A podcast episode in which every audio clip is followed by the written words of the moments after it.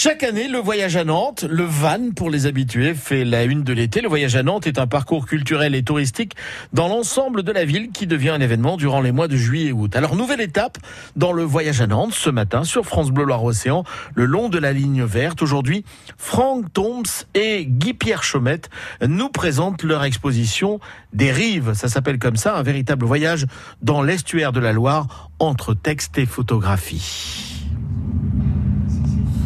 L'idée de, faire un portrait alors non exhaustif. C'est une véritable mosaïque, peut-être euh, plus marquée encore. Tous les territoires, on peut dire ça de tous les territoires, mais c'est sans doute plus marqué sur l'estuaire.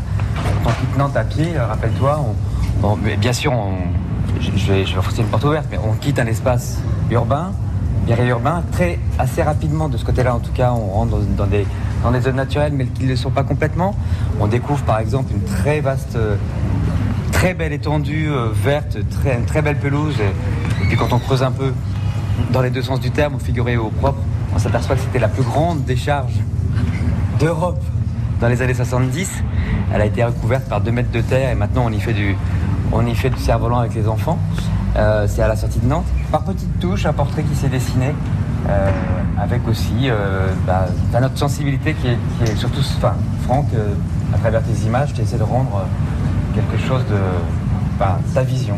Oui, après c'est vraiment un voyage en image. Hein. Vous allez découvrir à travers euh, l'exposition qui est vraiment euh, contemplatif avec euh, ce qui a, pu me marquer pendant ce parcours visuellement. Après, Guy Pierre aussi a ses images mentales qui sont relatées à, travers l'écriture. Mais ce qui est intéressant dans ce projet-là, c'est justement comment on confronte ces images mentales, comment on complète le projet avec à la fois l'écriture et à la fois l'image.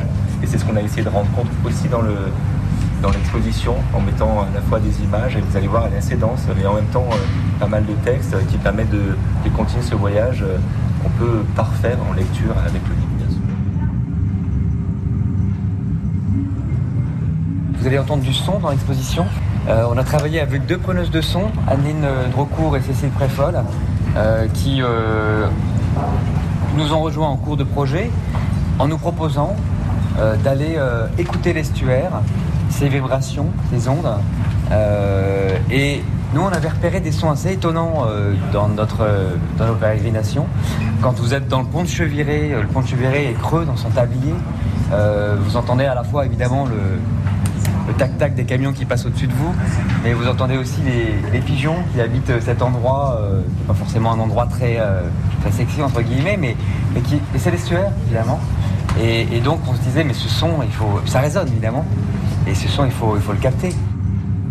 Dérive, une exposition entre photographie, texte et ambiance sonore. C'est à voir au lieu unique jusqu'au 1er septembre pour le voyage à Nantes. Vous avez toutes les infos sur le site levoyageanantes.fr.